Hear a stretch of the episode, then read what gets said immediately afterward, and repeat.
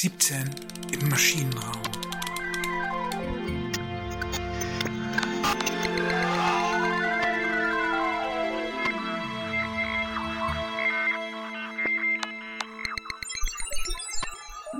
Wie ich zum Alien wurde.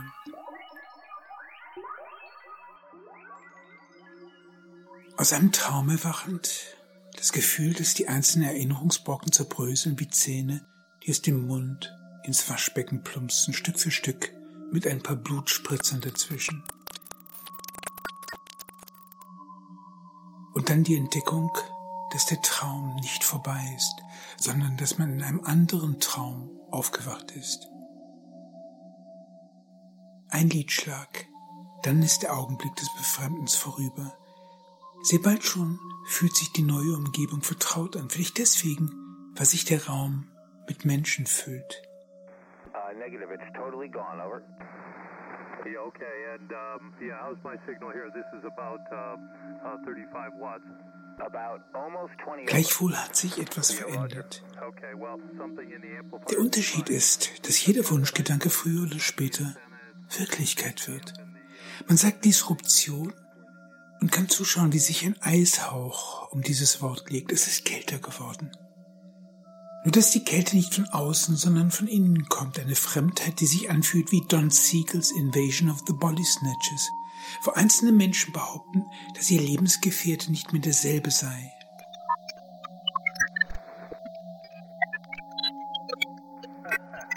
Im Film sind die vermeintlichen Wahrnehmungsstörungen, wie es sich für ein B-Movie gehört, Realität. Die betreffenden Menschen sind seelisch entkernt, Aliens, die von einer außerirdischen Macht gekapert und durch willfährige Doubles ersetzt worden sind. Das Leben nimmt seinen Lauf. Dennoch ist von diesem Augenblick an alles anders. Wird die alte Population sukzessive durch die Spezies der Eroberer ersetzt. Mit der elektronischen Welt, so heißt es beim Marsch McLuhan, kommt es zu einer Rückkehr des Dschungels. Vielleicht ist das der Grund meines Befremdens, die Frage, die zu diesem Buch geführt hat. Was unterscheidet die Chimären eines Craig Venter vom Minotaurus, der in seinem Labyrinth hockt? Und hockt ein solches Ungeheuer nicht auch in uns selbst, in der Tageshelle unserer Vernunft?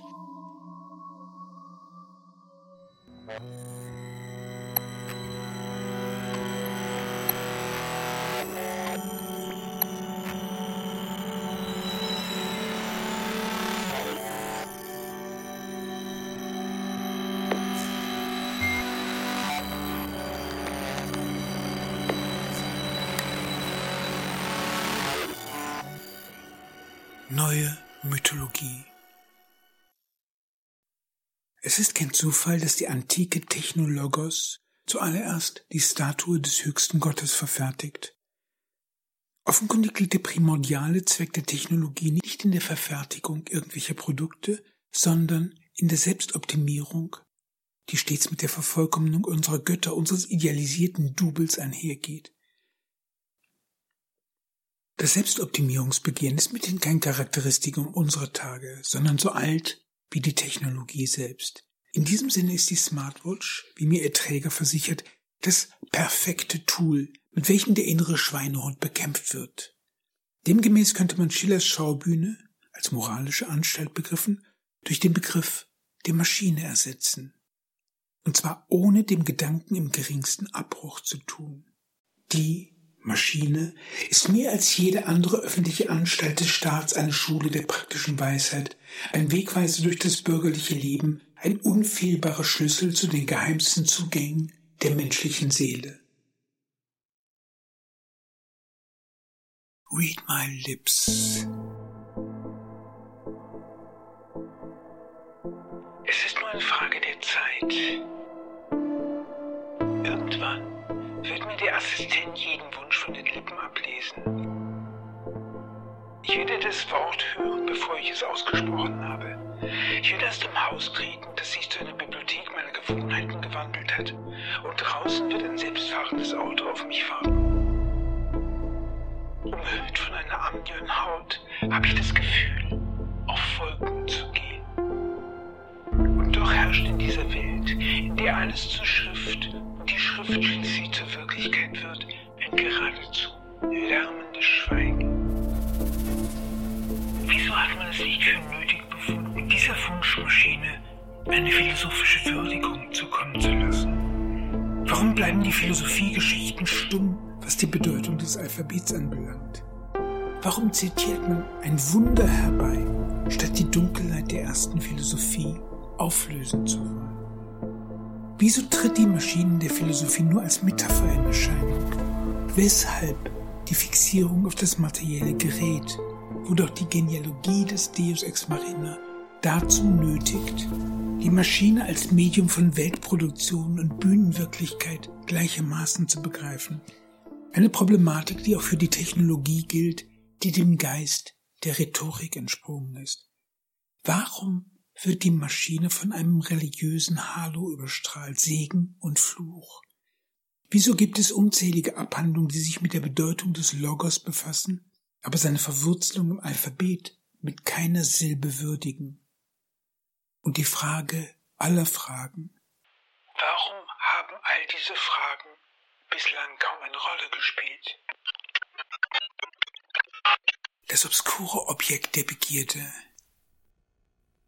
Eine schwarze versiegelte Kugel, die den Körper schon bei der Berührung in tiefe summende Vibrationen versetzt, als hätte man ihn an ein Kraftwerk angeschlossen. Es heißt, die Zauberkugel sei sprachbegabt. Gibt man Hello World ein, verstärkt sich das Summen, eine Empfindung, als ob der Erdmittelpunkt selbst antwortet. Plötzlich ist jede Faser, jedes Neuron in einen Zustand der Reizbarkeit versetzt, oszilliert der Kopf zwischen Sende- und Empfangsbereitschaft hin und her. Im Grunde ist es egal, worauf der Blick fällt. Jedes Ding, jedes Lebewesen kann dieser Zauberkugel assimiliert werden. Was also könnte sie anderes sein als ein Weltgeist, der das Gedächtnis der Welt in sich trägt? Nein, mehr noch, der darüber hinaus Leben gebiert, Lassen sich nicht auch die Bausteine des Lebens in Bits und Bytes überführen? Vielleicht liegt in diesem Gedankensprung der wahre Zauber. Denn urplötzlich bläst sich das Ding in meiner Hand zu einer Welterklärungsapparatur auf, bin ich in einen Gedankenraum eingebettet, umhüllt von einer Evidenz, die sich nicht nur auf Gegenwart und Vergangenheit erstreckt, sondern die auch künftiges Wissen beinhaltet. So wird aus dem Werkzeug die Werkstatt, eine Kapsel, die mein Weltbild gegen jeden Zweifel, jede Unsicherheit abdichtet. Mit dieser Einsicht aber bedarf ich der materiellen Zauberkugel nicht mehr. Denn von nun an mag ich wähnen, dass meine Schädeldecke das Universum enthält, ja dass zwischen Innen- und Außenwelt gar kein Unterschied mehr besteht. Und doch gibt es ihn. Es ist der Augenblick, da die Geschichte beginnt, und mit ihm die Täuschung jenes self-fulfilling prophecy, bei der sich das Begehren in einer Blackbox versteckt, wie der mechanische Türke im Schachautomaten. Wie hat Wilhelm Flusser diese Selbstverzauberungslogik gefasst? Wir entdecken, was wir erfunden haben. Gottes Programm. Die Verführung der Metaphysik wirkt, solange man der Frage nach der Maschine ausweicht. Und wie einfach ist das? Tatsächlich scheint sich der Sinn der gängigen Maschinentheorien in der Medienkompetenz zu erschöpfen, darin, das Denken gegen die Ergründung der a priori abzudichten. Weil auch die Philosophie als Deckerinnerung dient, kann man sich nach Belieben aus dem Fundus munitionieren. So hat man das obskure Objekt der Begierde mit verschiedenen Übermalungen versehen, glänzenden Lasuren, die es dem Betrachter erlauben, das eigene Spiegelbild wiederzuerkennen, das Objekt selbst aber zu einem opaken, versiegelten Spiegel zu machen. Dem metaphysischen Zauber, dem Versprechen der Engelmacherin, wohnt ein Abwehrzauber inne, eine apotropäische Logik, welche das, was die Engelmacherin abtreibt, unsichtbar macht. Hat sich mit der Wendung ins Digitale irgendetwas daran geändert? Nicht im geringsten. Doch immer fungiert die Maschine als Theoplastik, nur dass sie nicht mehr der Gottheit, sondern der Apotheose, der Wissenschaft dient. Im Darkroom der Geschichte. Wie die Pythagoreer in der Quadratur des Kreises unauflöslichen Widersprüchen begegnen, konfrontiert die Maschine ihre Adepten mit allerlei Chimären. Und diese wiederum säen den Zweifel daran, ob das System perfekt und universal ist, reines Licht. Damit aber gerät der wohlgerundeten Wahrheit nie erzitterndes Herz, Parmenides, ins Stocken, breitet sich eine Dunkelheit aus, ein dichter werdender Nebel, dem sich ein Panikgefühl zugesellt. Und ohne dass man weiß warum, begreift man, hier lauert ein Monster, das nach Opfern verlangt. Nach ein paar Schritten wird sichtbar, dass der Weg nicht bloß in eine dunkle Kammer hineinführt, nein, er geht in ein Labyrinth verwinkelter Gänge hinein. Und setzt man sich dem aus, verliert man sich in Gedankenwindungen, die ins Nichts führen, oder zu einer Kreuzung, die einem bekannt vorkommt, bis man schlussendlich begreift, dass man die ganze Zeit über im Kreis gelaufen ist. Vom Zweifel erfasst, ist der Adept für das Programm der Maschine verloren. Deswegen die Warnung, dass das Betreten des Labyrinths eine Gefahr ist, der man sich nicht aussetzen darf oder wenn, nur um den Preis, darin umzukommen oder auf Nimmerwiedersehen zu verschwinden. Weswegen sonst gibt es all diese Gedankentabus? Teile nicht durch die Null, frage nicht danach, woher der Informationsbegriff rührt.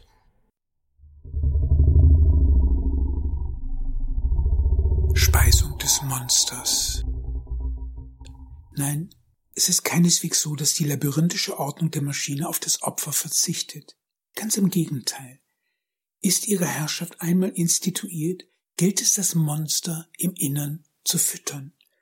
Lässt sich das Monster, wie im Falle der Steuer oder des Zinses, in kleiner Münze entrichten, kann es eine durchaus zerstörerische, hier eine letale Dimension annehmen.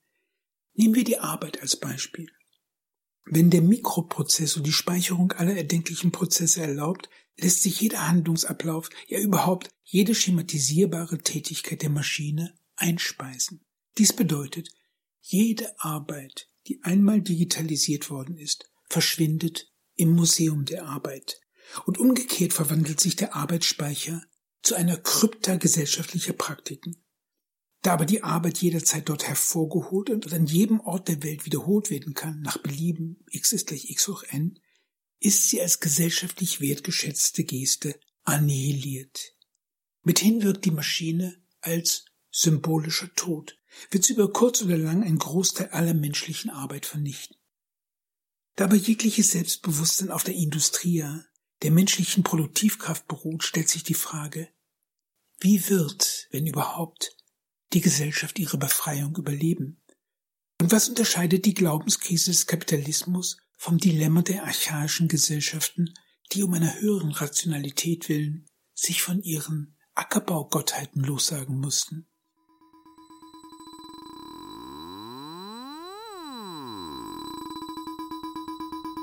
Die Glaubenskrise des Kapitalismus.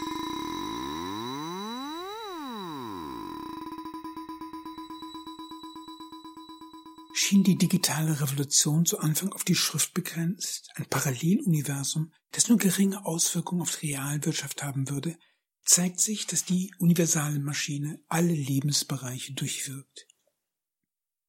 Folglich erscheint die tradierte Ökonomie nur noch in Anführungszeichen ein Auslaufmodell, das von Robotern, künstlicher Intelligenz und Machine Learning Techniken bedroht, auf eine Kernschmelze zusteuert. Die Verfallserscheinungen sind unübersehbar.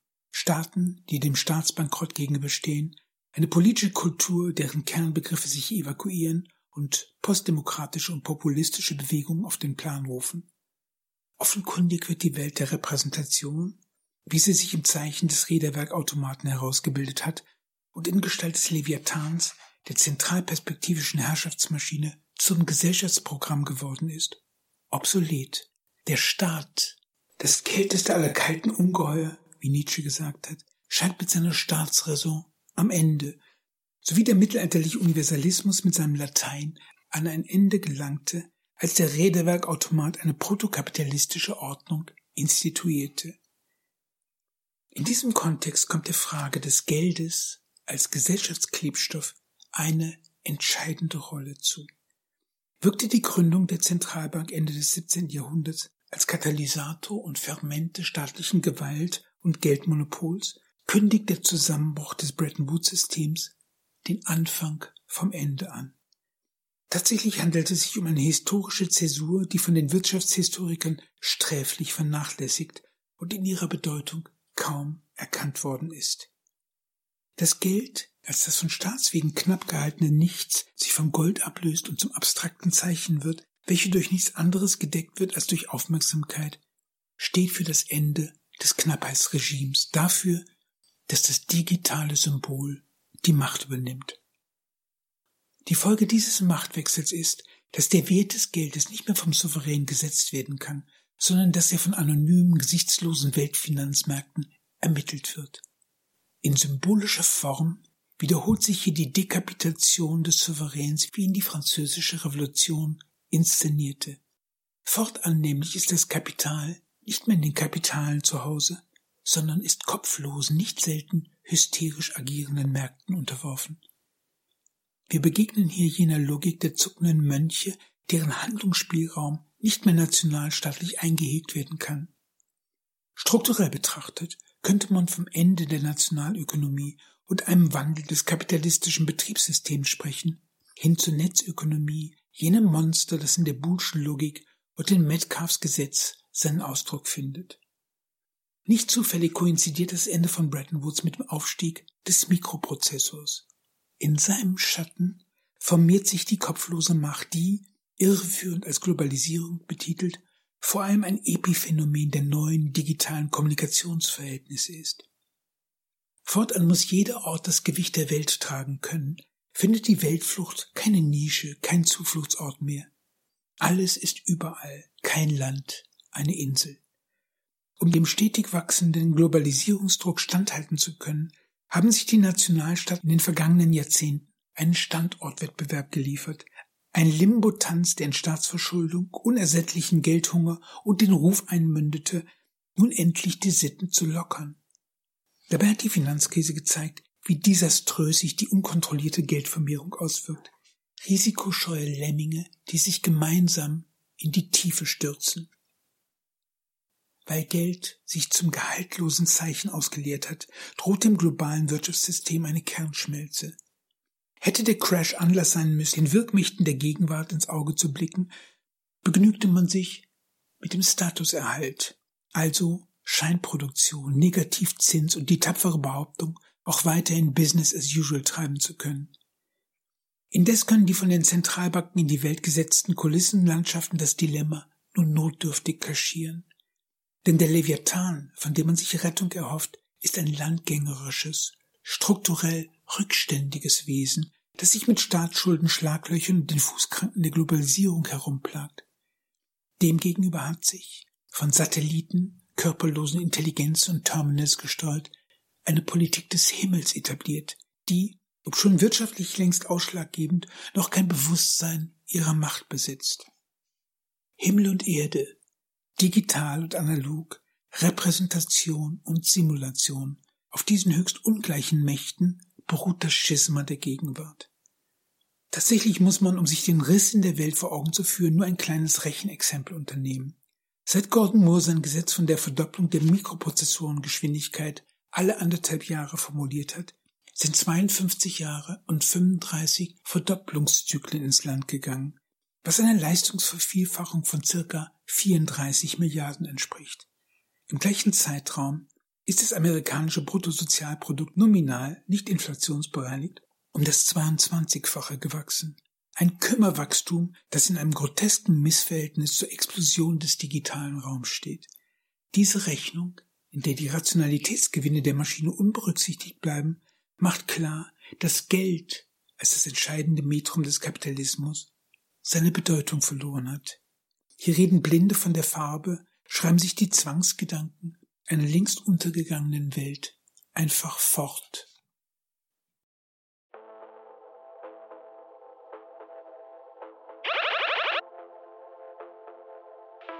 Ladies and Gentlemen.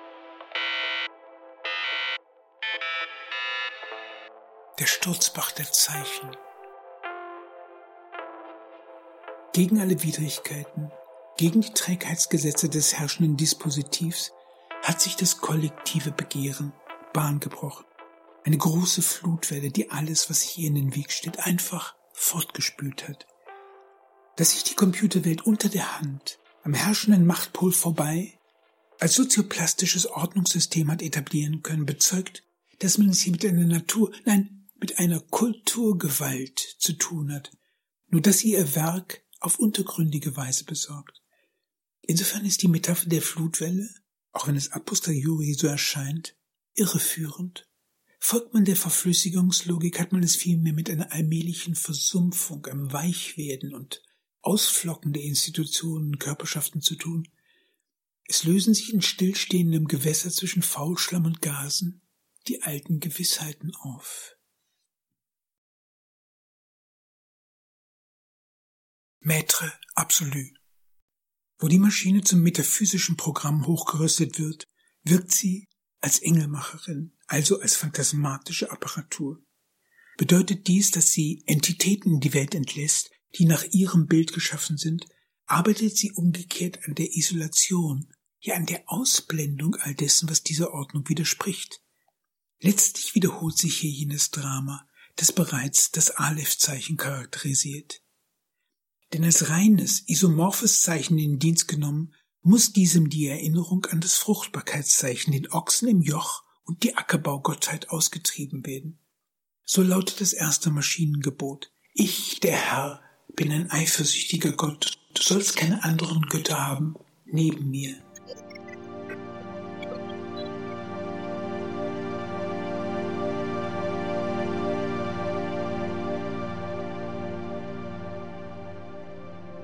Unbewusstes, Unbewusstes. Wenn wir die Maschine mehrfach als Unbewusstes, gelegentlich auch als kollektives Unbewusstes bezeichnet haben, könnte man geneigt sein, hier eine Verwandtschaft zur Psychoanalyse anzusetzen. Eine ganze Reihe von Indizien ließen sich anführen. Die Bedeutung des Mythos, die Vorstellung von der Wiederkehr des Verdrängten, die mehrfache Berufung auf Jacques Lacan. Mag eine gewisse Geistesverwandtschaft unleugbar sein, so liegt die größte Differenz doch im psychoanalytischen Begriff des Unbewussten selbst. Denn der freudsche Apparat, wie der Meister in einem Text von 1938 darlegt, entzieht das Unbewusste nicht nur den logischen Denkgesetzen, sondern auch aller Historizität.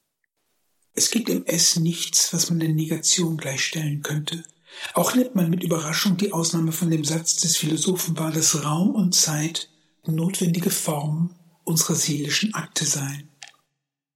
Ist hiermit ein verdecktes, verdunkeltes Sein etabliert, das mit seinem parmenideischen Vorgänger die Ewigkeit teilt, erzählt die Verfertigung dieses Gebildes eine andere Geschichte. Der psychische Apparat, den Freud im Entwurf einer Psychologie von 1895 entwickelt, ist als große neuronale Maschinerie konzipiert, die ihre Herkunft aus dem Geist der Elektrizität nicht verleugnen kann. Erst später lässt Freud die sogenannten Urszenen hinzukommen und behauptet, dass nach einem Sturz aller Werte allein der Kontinent der Psyche unangetastet bleibt. Folgt man der Genealogie des Gedankens, hat man eine elektromagnetische Maschine vor sich, die in der Psychophysik des 19. Jahrhunderts verwurzelt ist. Wie Platon sich des Alphabets entledigt, setzt Freud, dessen geheime Leidenschaft der Philosophie gilt, alles daran, die Historizität seines psychischen Apparats unsichtbar zu machen. Als schlechthin uneinsichtiges Triebwerk Zeit, Raum und Verneinung entzogen, wird die Sonne der Philosophen zu einer schwarzen Sonne invertiert. Ob zwar unsichtbar soll das Unbewusste für eine ewige Wahrheit einstehen, Philosophia perennis. Was das Theoriedesign anbelangt, müsste man streng genommen Unbewussten des Unbewussten sprechen.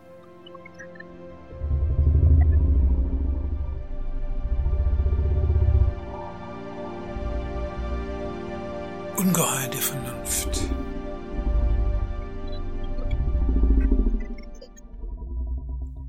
Anders ist das Freudsche Unbewusste, das eine biologische Grundausstattung darstellt, die Urhorde in uns, wie es bei Freud heißt, ist die Maschine ein ausgelagertes Unbewusstes, eine Größe, die sich mit jedem Schreibakt wiederholt, mit jedem Geldstück ihren Besitzer wechselt, sich in metaphorischer Form auf andere Bereiche überträgt und schließlich in den Institutionen, Praktiken und Glaubensvorstellungen einer Gesellschaft zu pulsieren beginnt. So besehen kann es nur ein kollektives Unbewusstes geben. Ein Kritiker könnte einwenden, dass es sich doch, wie im Falle der Mathematik, bei alledem um höchst rationale Gebilde handelt, eine solche Beschreibung mithin eine unangemessene Herabwürdigung darstellt. Dieser Einwand aber verkennt die merkwürdige Doppelnatur der Maschine, die Tatsache, dass sich die Ratio mit einer Schattenexistenz vermählt, weswegen man am treffendsten von einem Ungeheuer der Vernunft sprechen sollte. Appelliert die Vernunft an unsere Logik und wirkt in diesem Sinne als Über-Ich, als moralische Instanz, zieht die Vernunft abgewandte Seite des Ungeheuers in viszeräre Zonen, wirkt mithin als S. Indem sich die Maschine zur dunklen Kammer abschließt, wird sie zur Machtbatterie, deren Verfügung man schon deswegen erliegt, weil sie Komplexitäten auf handhabbare Größen einschrumpfen lässt. Je erfolgreicher Wissenschaft und Technik sind, so hat Bruno Latour die Logik der Blackbox beschrieben, desto undurchsichtiger und dunkler werden sie. Und weiter? Je mehr Elemente man in Blackboxes platzieren kann, Denkweisen, Angewohnheiten, Kräfte und Objekte, desto größer sind die Konstruktionen, die man aufstellen kann. Die größte denkbare Blackbox aber wäre zweifellos die universale Maschine.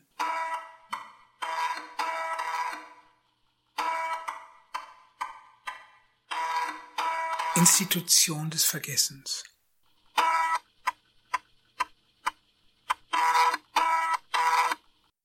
Indem sich das Unbewusste auslagert und zum handlichen Werkzeug, zur sozialen Geste oder zur Institution wird, entlastet man sich von der Vorgeschichte.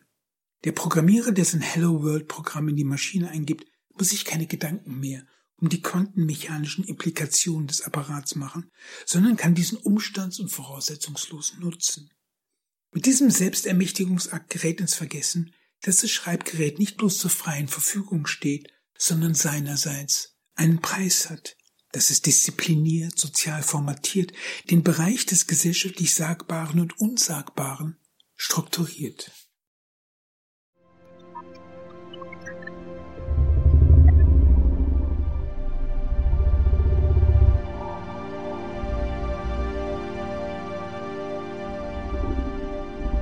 Kryptoreligion. Wenn es heißt, dass das Ungeheuer der Vernunft nach Opfern verlangt, bewegen wir uns noch immer im Feld des Religiösen, nur dass man dabei einer innerweltlichen, von Menschen verfertigten Gottheit huldigt. Dabei artikuliert sich der Götzendienst auf höchst paradoxe Weise. Einmal schickt er die Maschine als Metapher gen Himmel und verwandelt sie zu einer geistigen Himmelsmaschine, zu anderen würdigt er sie zum bloßen Werkzeug herab, das seiner Dienstbarkeit wegen keinen Anlass zum Nachdenken bietet oder wenn den Ingenieuren zur Reparatur oder zur weiteren Optimierung überantwortet wird. Diese Spaltung, in der die Maschine stets die Position eines Fremdkörpers einnimmt, reinszeniert die gnostische Trennung. Scheidet sich die Maschine in ein göttliches Pneuma und eine diabolische Hülle, bleibt die Position des Menschen, des Psychikos, wie die Antike gesagt hat, unterbelichtet. Weil man einem Fremdkörper gegenübersteht, spricht man doch immer von Segen und Fluch, reiner Vernunft und blöder Materie. In dieser Spaltung wird der Idee die Primordialität zuerkannt, ein Vorgang, der nur retroaktiv möglich ist, als nachträgliches Verwischen der Spuren, als Auslöschen ihrer Historizität. Wie sich das Alphabet gegen die Bilderinnerung sträubt, der Räderwerkautomat die Zeit verabsolutiert so dichtet sich die entstehende Computerwelt gegen ihren Informationsbegriff ab. Dazu muss dem Zentralgedanken ein immer schon imputiert werden. Die Behauptung also, dass das Zeichen Aleph immer schon den Laut bezeichnet hat, die Zeit immer schon so gleichförmig verlief wie das Ticken der Uhr, das Gehirn immer schon als informationsverarbeitende Maschine gewirkt hat. Wie Platon im Phaedros behauptet, dass die Schrift in der Seele die vorgängige sei, die materielle Schrift hingegen nur ein körperlicher Abglanz, erklärt Descartes, dass die Himmelsmaschine den natürlichen Automaten vorgängig ist, ebenso wie die Genetiker behaupten, dass unsere Computer nichts sind als Repräsentationen natürliche Programme, die Natur mithin eine informationsverarbeitende Maschine darstellt. Der Preis des Gottesprogramms? Man verliert die Einsicht in die Struktur des eigenen Begehrens. Damit wiederholt sich jene Ursünde, die bereits die Geburt der Philosophie begleitet hat, und zwar in Gestalt jenes Umstandes, dass die Aletheia nur offenbart, was durch einen Akt der Verdrängung, der Lethe, clandestin etabliert worden ist. Jacques Lacan hat die Mechanik dieser Selbstverzauberungslogik wunderbar auf den Punkt gebracht. Wenn man ein Kaninchen aus dem Zylinder hervorzaubern will, muss man es vorher hineingesteckt haben. Verdichtung, Verschiebung. Indem die universale Maschine Fragen der Moral, des Rechts, der Ethik und der Naturerforschung auf ein und dieselbe Ebene zurückführt, leistet sie eine enorme Verdichtungsarbeit. Hat man ehedem eine Armada spezialisierter Gottheiten unterhalten, kann man sich fortan auf eine einzige Instanz kaprizieren. Diese geistige Uniformierungsleistung wird ergänzt durch das Moment der Verschiebung, das Freud in seinem Text zum Unbewussten folgendermaßen beschrieben hat. Durch den Prozess der Verschiebung kann eine Vorstellung den ganzen Betrag ihrer Besetzung an eine andere abgeben. Über die Verschiebung verwandelt sich die alphabetische Letter zur ewigen Zahl, wird sie zum Sein, zur Sprache der Götter, schließlich zum logischen Regelkreislauf. Auf diese Weise durchdringt die universale Maschine in immer neuer, übertragener Form das Gesellschaftsganze, kommt es zu einer kapillaren Sättigung, bei der alle Gesellschaftseinrichtungen auf eine gemeinsame Grundstruktur zurückweisen. Mit dieser Aufspaltung in polymorphe, teils sogar rivalisierende Gebilde wird die ursprüngliche Logik unkenntlich, kommt es zu jenem von Latour als Blackboxing beschriebenen Verdunklungsphänomen. Damit aber wird der genetische Code der Sozioplastik unlesbar und fällt, ob schon allgegenwärtig, in einen Zustand des gesellschaftlichen Unbewussten zurück.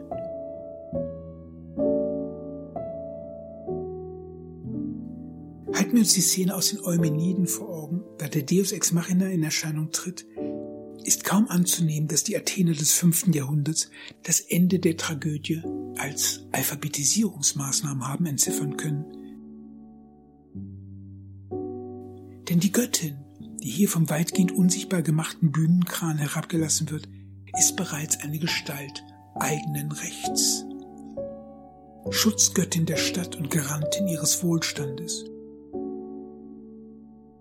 Schon deswegen wäre niemand auf den Gedanken verfallen, in ihr nur die Maske menschlicher Kunstfertigkeit zu vermuten. Im Gegenteil, wenn diese göttliche Instanz die Macht in die Hände eines irdischen Gerichts gibt, erscheint dies als gleichermaßen wundersame wie überzeugende Lösung, kann sich der Areopag fortan dieses göttlichen Gütesiegels rühmen. Tatsächlich jedoch steht die von der Maschine besorgte Niederkunft der metallisch gerüsteten Göttin für eine Verschiebung wird der Ewigkeitshalo einer längst unleserlich gewordenen Schrift auf eine diesseitige Einrichtung verschoben.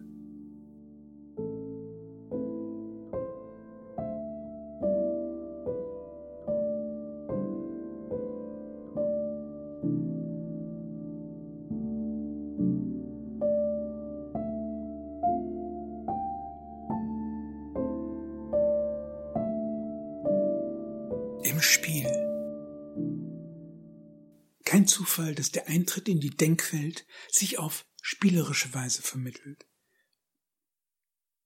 Übersetzt man den Begriff der Illusion zurück, zeigt sich, dass man die Illusion als ein im Spiel befindlich sein begreifen kann. Ludus, das heißt das Spiel. Demgemäß geht es weniger um eine Täuschung, als um den Eintritt in eine Zirkularität, eine sich selbst erhaltende und speisende Binnenlogik. In dem Augenblick, indem man ins Spiel eintritt, wird man zum Spieler. Fortan übernimmt das Regelsystem des Spiels die Funktion des eigenen Bewegungszentrums. Zum Spieler zu werden markiert eine doppelte Form der Selbstvergessenheit. Man vergisst sich, Lethe, um ganz in der Wahrheit des Spiels aufzugehen, Aletheia. In dem Maße, in dem sich der Spieler dem Spiel hingibt, verwandelt er sich. Nunmehr wird er gleichsam gespielt, erfasst von den Leidenschaften, die im Regelsystem des Spiels eine Formalisierung gefunden haben. Auf unsere Fragestellung bezogen ließe sich sagen, im Vergessen ihrer Historizität beginnt die Kultur, das Spiel der Philosophie zu spielen, das Spiel des Geldes, das Spiel der Zeichen etc. Indes handelt es sich bei alledem um ernste Spiele, Veranstaltungen, die man wortwörtlich als Gesellschaftsspiele bezeichnen könnte. Weil jeder mitspielt, ist es fast unmöglich, der Logik des Spiels zu entkommen. Begreifen die Maschine nicht als Artefakt, sondern als Regelsystem, das sich durch beständige Wiederholung erhält, wird die labyrinthische Ausweglosigkeit noch plausibler. Denn dem Spieler wird in dieser Veranstaltung ein bestimmtes Rollenverhalten abverlangt, auf das wiederum ein anderer Akteur auf regelmäßige Weise antwortet, womit wir schließlich bei der Homologie von Maschine und moralischer Anstalt landen. Nehmen wir die Gestalt des Tanzes hinzu, die ja die Ursprungsbedeutung des Spiel, also des altdeutschen Wortes Spiel ist, könnte man sagen, dass im Zeichen der Maschine die Gesellschaft um sich selbst zu kreisen beginnt. In jedem Fall aber versteht man, warum der Deus ex machina seinen Ursprung in der Bühnenwirklichkeit des Theaters hat. Nein, es ist nicht wahr, dass sich eine Gesellschaft erhält. Sie tanzt und kreist um sich selbst.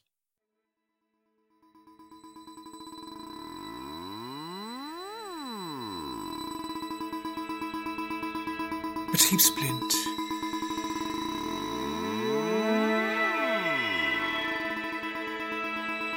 Die universale Maschine als Gesellschaftsmaschine wird in dem Maße unsichtbar, in dem sie als ubiquitäre Präsenz zu einer Selbstverständlichkeit wird. Dabei ist das reine Funktionieren stets mit einer Form der Ausblendung verbunden. Indem ich den Hammer benutze, erscheint er mir als Extension meines Körpers. Erst dort, wo er fehlt, nehme ich seine Eigengesetzlichkeit wahr dass er ein Artefakt ist, das ein gewisses metallurgisches Wissen voraussetzt, Teil eines technologischen Ensembles etc. In die reine Funktion überführt, gibt beispielsweise das alphabetische Zeichen nicht mehr zu verstehen, dass es auf einer ikonoklastischen Logik beruht. Ab einem gewissen Punkt ergibt dieses Memento auch gar keinen Sinn mehr, denn der epistemologische Raum, der von der universalen Maschine aufgespannt ist, fühlt sich mit Sekundär- und Tertiärbildungen gedanklichen Derivaten, die allesamt das reine Funktionieren der Maschine voraussetzen. So ist in der pythagoreischen Mathematik die Unwandelbarkeit und Identität des alphabetischen Zeichens bereits eingepreist, wäre die pythagoreische Kosmologie ohne diesen Glauben schlichtweg undenkbar. Segne uns göttliche Zahl, die du die Götter und Menschen erzeugst. Das gleiche gilt für Logik, Algebra und die sozialen Einrichtungen, die sich im Zeichen der Maschine herauskristallisiert haben. Das Gesetz beispielsweise, das als unwandelbare, allgemeinverbindliche, über jedem irdischen Souverän thronende Rechtschreibung konzipiert ist. Wie der integrierte Schaltkreis im Maße seiner Verdichtung Beschleunigungseffekte aufweist, nimmt auch das sozioplastische Labyrinth an Wegen und Bahnungen zu.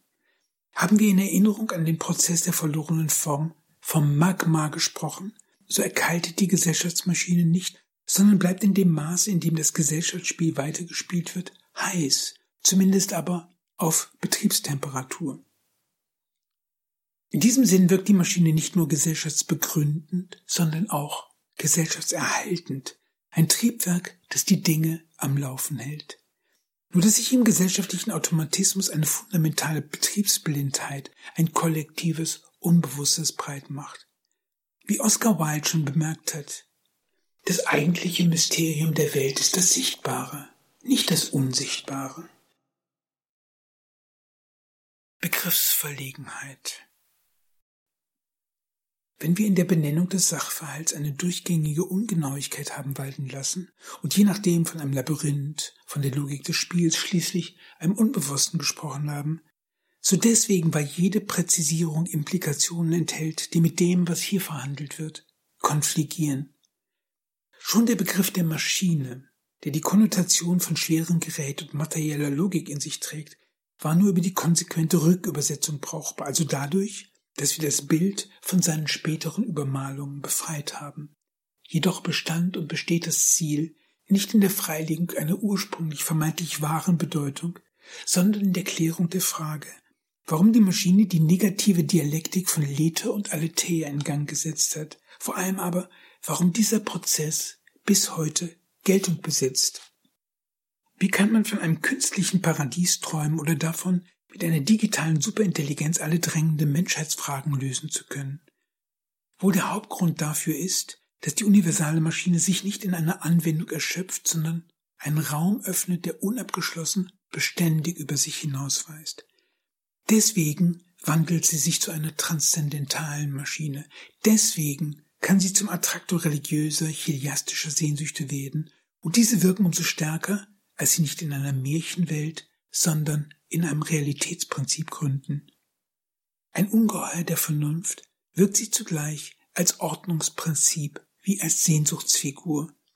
Um dieser Janusköpfigkeit gerecht zu werden, könnte man von einem psychischen oder sozioplastischen Triebwerk sprechen.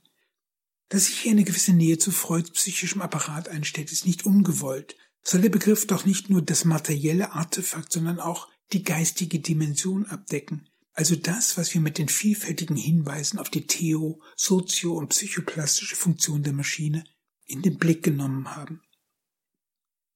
Der zweite Grund, der den Begriff des Triebwerks nahelegt, ist der Umstand, dass man es mit einer dynamischen Größe zu tun hat.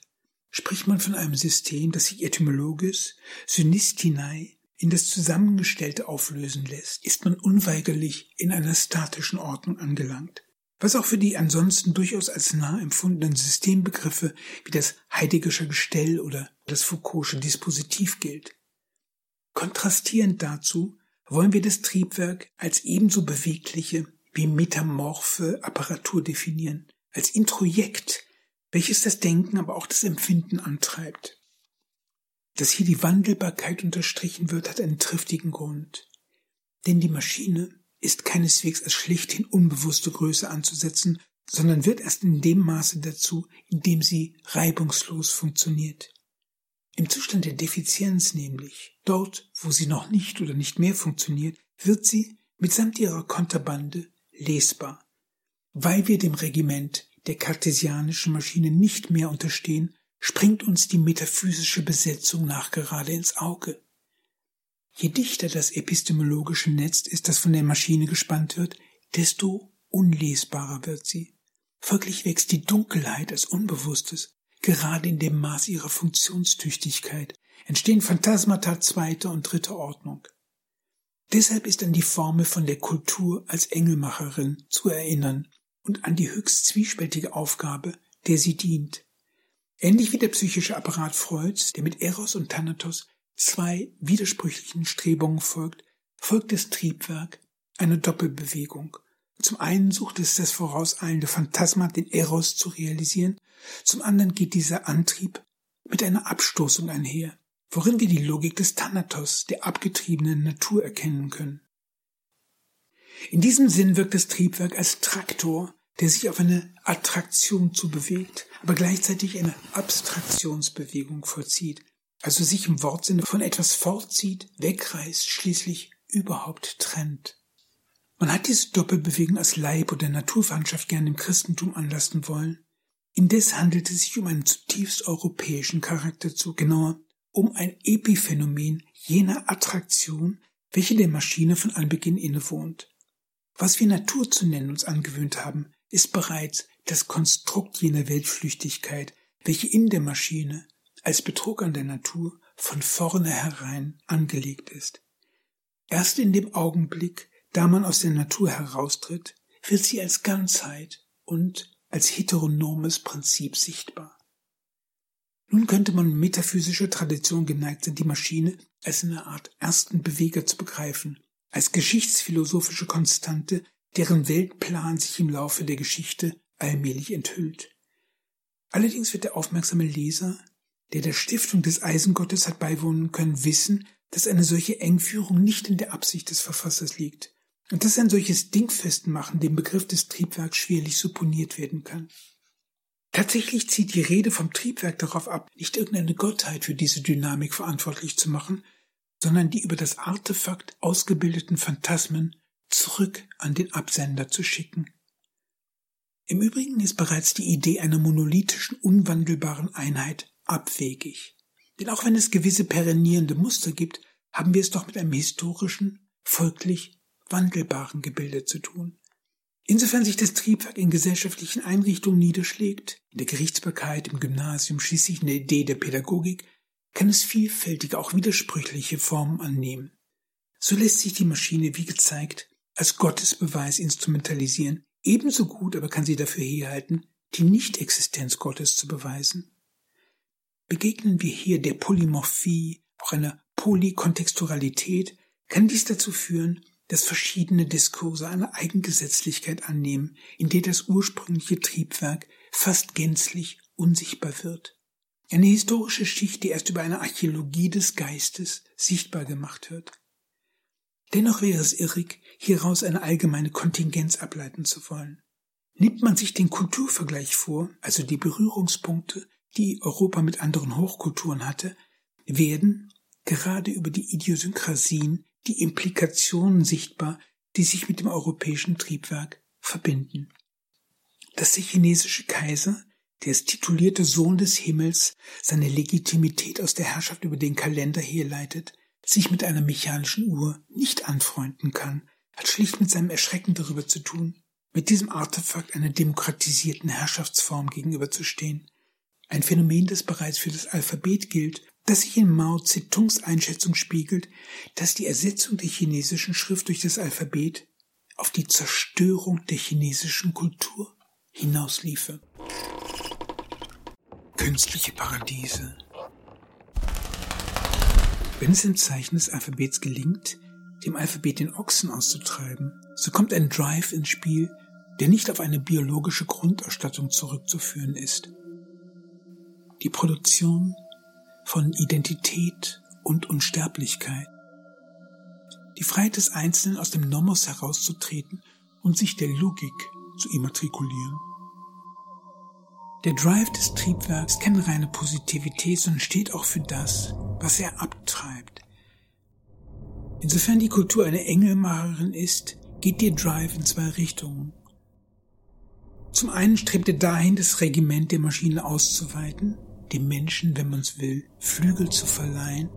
Andererseits induziert er das Vergessen der Herkunft, die Eskamotage all dessen, was dem Schamgefühl überantwortet werden soll. Mithin ist nicht die Enthemmung erstrebt, sondern im Gegenteil die Regulation, die Beherrschung der Triebe. Der Verlust an Unmittelbarkeit wird durch höhere Genüsse kompensiert, durch jenen Prozess der Zivilisation, den Norbert Elias so meisterlich beschrieben hat.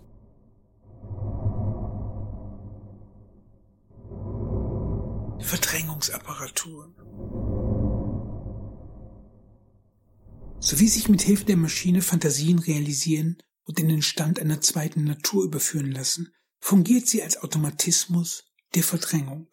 Nicht zufällig unterscheiden die Griechen zwischen der Zoe, dem bloßen Leben, und dem Bios, dem guten Leben, das dem Regiment der Maschine überantwortet ist. Wenn die Kultur im Alpha nicht mehr das Icon, sondern nur das logische Zeichen sieht, ja wenn selbst die Erinnerung daran eine Art ungläubigen Stupor weckt, belegt dies, von welch überwältigender Überzeugungskraft das alphabetische Regime ist.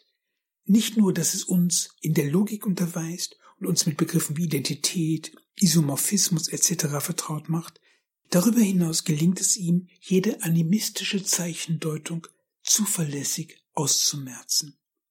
Dabei funktioniert das Regiment der Zeichen auf untergründige Weise. Schon deswegen ist ein Begriff wie Semiokratie ein Widerspruch in sich selbst. Keine weltliche, geschweige denn religiöse Herrschaft hat mit einer solch imposanten Befestigungsauflage aufwarten können, wie sie dem Alphabet, der mathematischen Null und der digitalen Logik zu eigen sind. Ein Wall, der aus nichts anderem besteht als dem Nichts. Hier liegt das Wesen unangefochtener Herrschaft und wahrer Geistessuprematie, das sich nicht einmal die Frage nach ihrem Geltungsbereich stellt.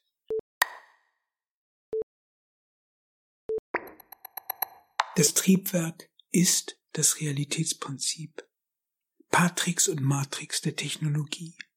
Zugleich ist es das, was als Verheißung über alle Gegebenheiten hinausweist. Von daher Gedanke Ingenium Hysterie. Und trotzdem, da die Verheißung immer auf die ursprüngliche Quelle verweist, berechenbar.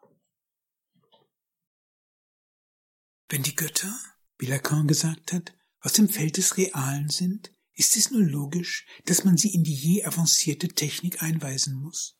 So wird der Gott zum Metallurgen, Philologen, Uhrmacher und zum Programmierer umgeschult. Strahlende Imago.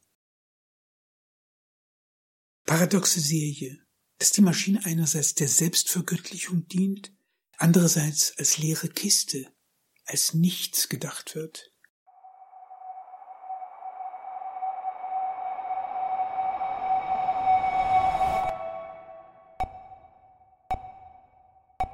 Im Netz.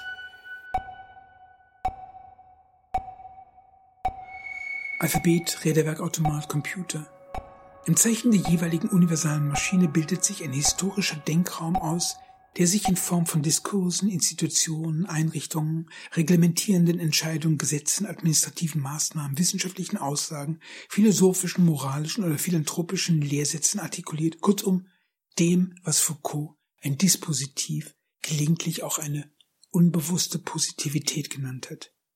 Dabei bezieht sich der Begriff nicht auf die jeweilige Institution oder Aussage, sondern beschreibt das Netzwerk, das all diese Knoten miteinander verbindet.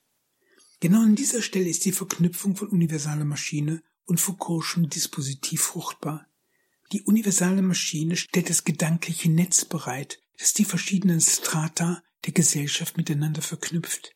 Im Falle des Alphabets das Prinzip der Isonomie, das grundlegend wird für die Demokratie und ihre Institutionen, die Stoicher, die erlauben, die Natur in ihre Elemente zu zerlegen, während sie andererseits die Logik auf Trab bringen und den Raum der Mathematik abschließen, die Ewigkeit des Zeichens, welche Jenseitssehnsüchte und die Metaphysik auf den Plan ruft, die Verfestigung des Ichs und die Lösung vom Soma, schließlich die Paideia und die Sorge um das hoplitische Selbst. Kurzum all das, was wir als prägend für die Antike ansehen. Spätestens diese Auflistung sollte klar machen, dass es sich hier nicht um eine bloße Denkfigur handelt, sondern um etwas, was sich der Wirklichkeit einschreibt und damit zu einer Positivität wird, die eine geschichtliche Wirkmacht entfaltet. Vor diesem Hintergrund ist Foucaults Hinweis auf das positive Unbewusste interessant, denn er besagt, dass das Unbewusste nicht in uns selbst als ureigenstes verborgen liegt, sondern per se eine gesellschaftliche Form hat. Gibt es etwas Gesellschaftlicheres als das Geld? Gilt es als Metrum gesellschaftlicher Rationalität, so funktioniert es doch nur deswegen, weil wir allesamt daran glauben, weil wir im Netz der Geldillusion hängen. Utopia Der Faszinationskern der Maschine ist idealistische Natur, eine Revolte gegen den Nomos der Erdgottheiten, ein Aufstand gegen die Gravitation. Dieses utopische Moment ist eine stete Begleiterin der Maschine, die Verheißung einer anderen, unbekannten, ungeborenen Welt, Terra incognita. Schon allein um dieser Gedankenmöglichkeit willen muss der Gegenwart der Prozess gemacht werden.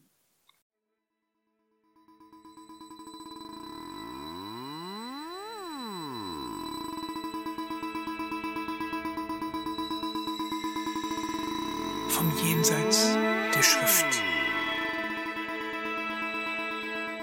Zweifellos stellt das Triebwerk der universalen Maschine eine Ordnungs- und Herrschaftsfigur dar, der man nicht von ungefähr eine imperialistische Seite zuspricht.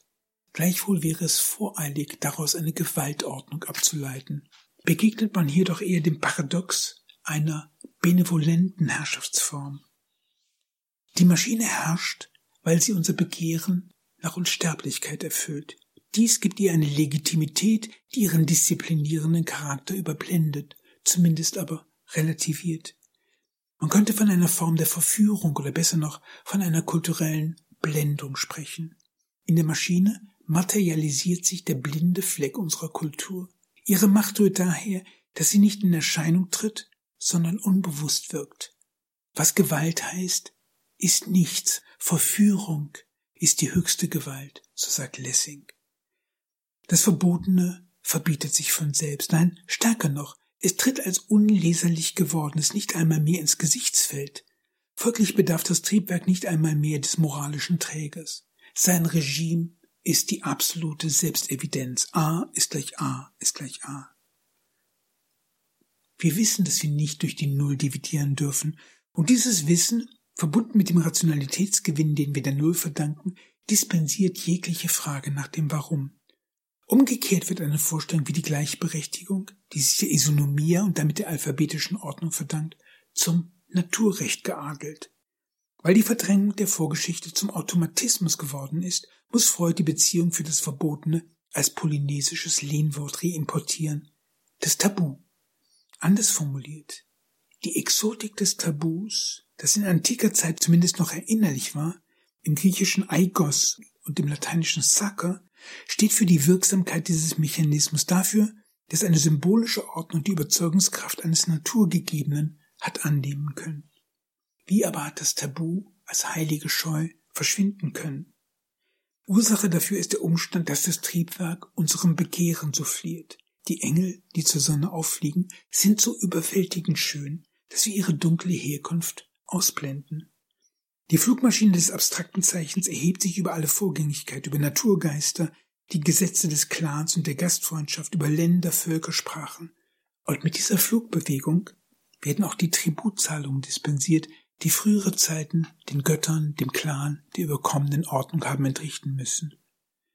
Die Erde, so könnte man eine Bemerkung Joseph de Maistres paraphrasieren, hört auf, der Altar zu sein, dem die Menschen ihre Blutopfer darbieten müssen.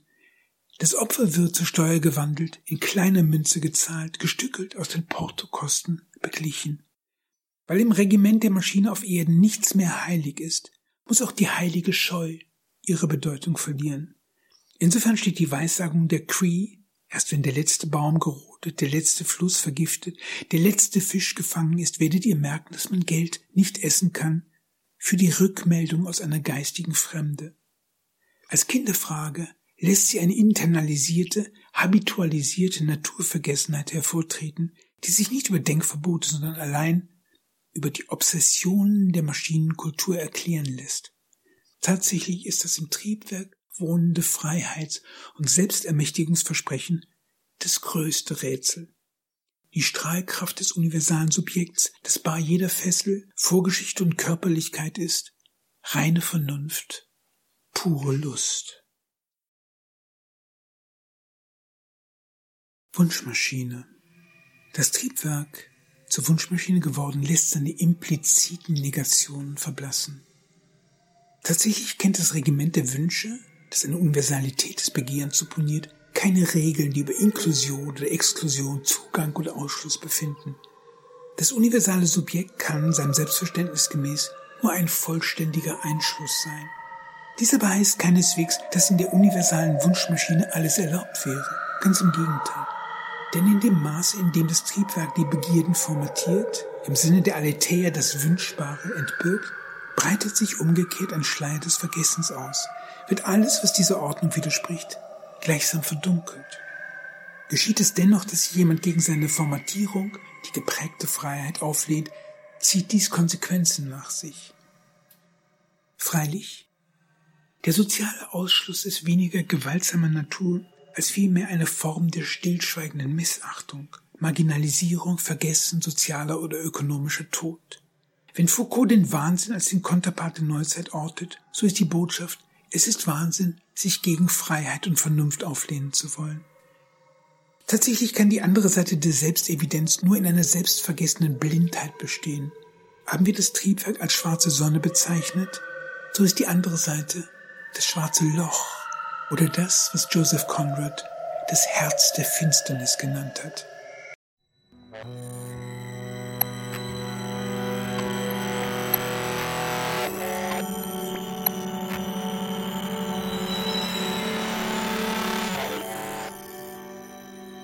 zwischen den Zeiten. Wo befinden wir uns in diesem Augenblick, da diese Zeilen geschrieben werden? Gewiss ist unzweifelhaft, dass die Zukunft der Digitalisierung gehört, doch die sozialen Plastiken, die uns umgeben, sind tief in der Vergangenheit verwurzelt. In der Mangelung besserer Alternativen strahlen sie in die Gegenwart fort, auf eine fahle, nachgerade gespenstische Weise. So schwindet die Bindekraft der repräsentativen Demokratie, tritt uns der Leviathan nur noch als ein Schatten seiner selbst gegenüber, werden wir zeugen, wie sich unsere kapitalistische Geldordnung auflöst. Wie die Bilder zeigen, die über unsere Bildschirme flimmern, hat man es mit Überlebseln zu tun. Residuen, die nicht einfach von der Weltbühne abtreten, sondern im Gegenteil die Restauration vergangener Größe einfordern. Great again. Metaphorisch betrachtet könnte man die Bewohner der Gegenwart als Übergangspopulation auffassen, Angehörige zweier historischer Geisteskontinente, die als tektonische Platten sich unweigerlich voneinander lösen und auseinandertreiben werden. Gehorcht die alte Welt dem Code der Repräsentation, hat sich die jüngere Kontinentalplatte längst der Simulation verschrieben. Hat dieser Fernblick den Vorzug, dass er eine elegante Epochengliederung vollzieht, versagt er doch vollständig, wo eine hochauflösende, auch psychologisch subtilere Perspektive erforderlich ist. Denn als Zeitgenossen sind wir nolens volens mit der Gleichzeitigkeit beider Ordnungen konfrontiert. Erleben wir einerseits, dass sich das Triebwerk der Simulation mit einschüchternder, ja disruptiver Urgewalt etabliert, erweist sich die auf dem Triebwerk der Repräsentation basierende Gesellschaftsordnung als zunehmend dysfunktional. Vor allem fehlt den Zeitgenossen jedes Bewusstsein für die historische Antinomie, mit der sie geschlagen sind. Folglich ist man beständig versucht, das radikal Neue mit älteren Vorstellungen zu versöhnen. Ein Versuch, der zum Untergang verdammt ist und nur bizarre Blüten und Mischformen hervorbringen kann. Hier waltet jenes Moment konstitutioneller Schizophrenie, die Huisinger als eine Signatur des 14. Jahrhunderts herausgearbeitet hat, also eine Zeit, die zwischen der christlichen Ordo und dem Protokapitalismus des Räderwerkautomaten eine ähnliche Problematik zu bewältigen hatte. Dividuum Die älteste und erste Funktion der universalen Maschine, dass sie als Identitätsmaschine fungiert, Sagt man auf der Basis des A ist gleich A ist gleich A Ich, kann man sich zentralperspektivisch trianguliert als Repräsentant einer Gruppe auffassen. Mit dem Burschen x gleich x hoch n jedoch verwandelt sich der Einzelne zur Population oder zerfällt, je nachdem, in einzelne Bestandteile. Eine granulierte, atomisierte Datenspur, die in Lichtgeschwindigkeit durch den Äther gebeamt wird.